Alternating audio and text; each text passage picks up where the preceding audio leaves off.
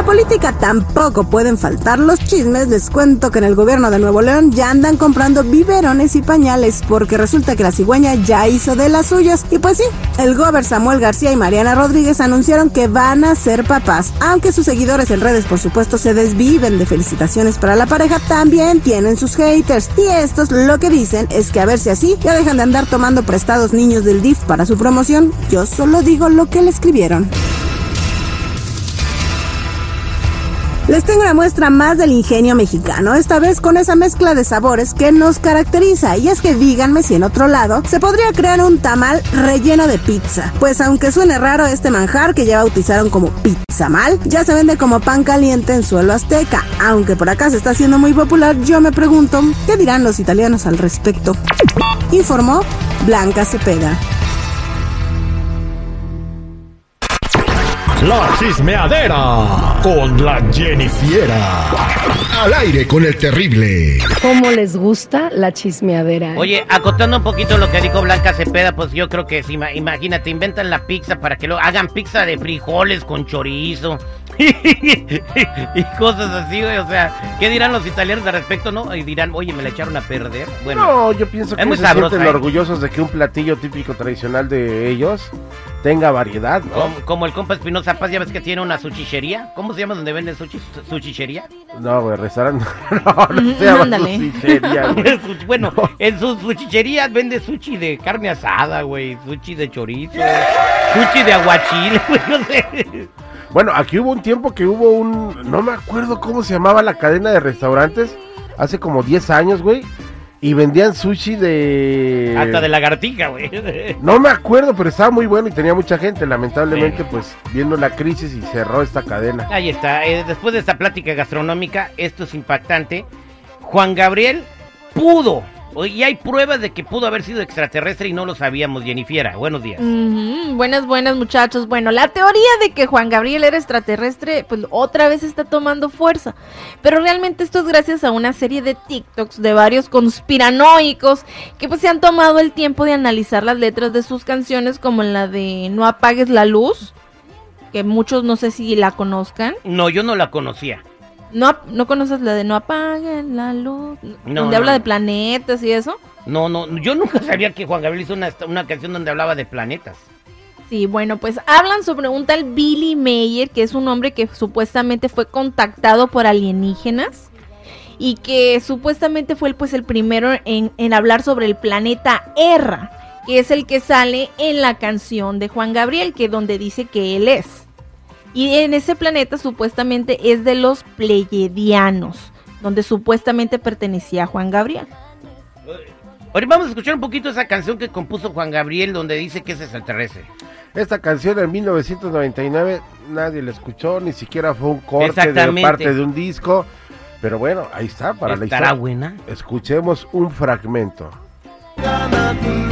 Ok, ahí dice que su planeta se destruyó por una guerra que se llamaba Erra y que estaba entre Saturno y Urano y que son los anillos que están dando vuelta de Saturno su planeta, ¿no? Por la gravedad ahí quedaron dando vueltas que explotaron por una guerra tiene sentido lo que dice, ¿no? O sea, un planeta existía ahí, explotó y por la gravedad está dando vueltas alrededor de Saturno y son los anillos de Saturno, ¿no? Yo siento que estuvo bueno el peyotazo, güey. y el señor Juan Gabriel, con todo respeto, A ver qué compongo ahorita. Dijo, a ver, ahorita que estoy en mi trance, güey, voy a escribir. Tráeme una pluma y un papel, güey. Bueno, yo lo único que agarré de ahí es de que me vaya a Scared y que me vaya a Tulum. Con mucho gusto, ¿verdad? Con mucho gusto. ¿Qué tiene que ver? ¿Qué tiene que ver Scared y Tulum con su planeta que está en Saturno, güey? O sea, o sea, me da. A lo mejor su nave llegó ahí. Respaldas mi versión de que el señor estaba en un trance de peyote y, y, también le engüenté un sapo, güey. Yo creo, güey. De los sapos que te drogan. Sí, güey. Digo, hay, unos, sapos que te drogan, los, los, lambes y te ponen en un estado. Te ponen, pero bien high, güey. Es que ya la gente no haya cómo drogarse, pero bueno, Juan Gabriel. Sí, pero aguas con el sapo, ¿eh? Muchos se han muerto. Juan Gabriel nunca se, se drogó. Se sabe que a lo mejor se echaban sus pistos. No era drogo. ahora, tiene sentido lo que hice. Eh, Jennifer, usted conoce Tulum. Fuimos a Tulum y fuimos también a, Chichen Itza. Y hay una colección, una conexión con lo, con lo de más allá, con lo galáctico, en esos lugares, porque todas las pirámides están construidas en lugares estratégicos con los astros. Entonces, a lo mejor, por eso dice que vayan a Xcaret y que vayan a Tulum. O sea, y entonces esos son los observatorios celestiales, güey, y de ahí vas a ver su planeta donde nació este. No, ya no puede porque No, estaba dando no. vueltas alrededor de Saturno. Bueno, ves que las explotó piedritas, porque las Fue una piedritas, guerra, claro. güey. Y a lo mejor nos está diciendo, no apaguen la luz porque siguen ustedes, güey. El único planeta que sabemos que explotó así fue Krypton, güey, donde se llegó Superman. Merecer una película. Oye, oye, ahora te digo una Ay, cosa. esta es la realidad, güey, ándale, pues, Ahí, ¿eh? ahí- ahí nos está dando una advertencia, no apaguen la luz, porque si siguen como van, mira, como se le ocurra a, a China, Rusia, Estados Unidos aventar la bomba, así vamos a terminar nosotros, No dando vueltas alrededor de, de ¿cuál es otro? Mercurio, al dando vueltas alrededor de Venus, güey. No apaguen la luz porque si no van a tener un chorro de niños como yo, güey. Pues ahí, ahí por otra vez la canción un poquito, hay que... Hay- va a ver su mafufada Gabriel.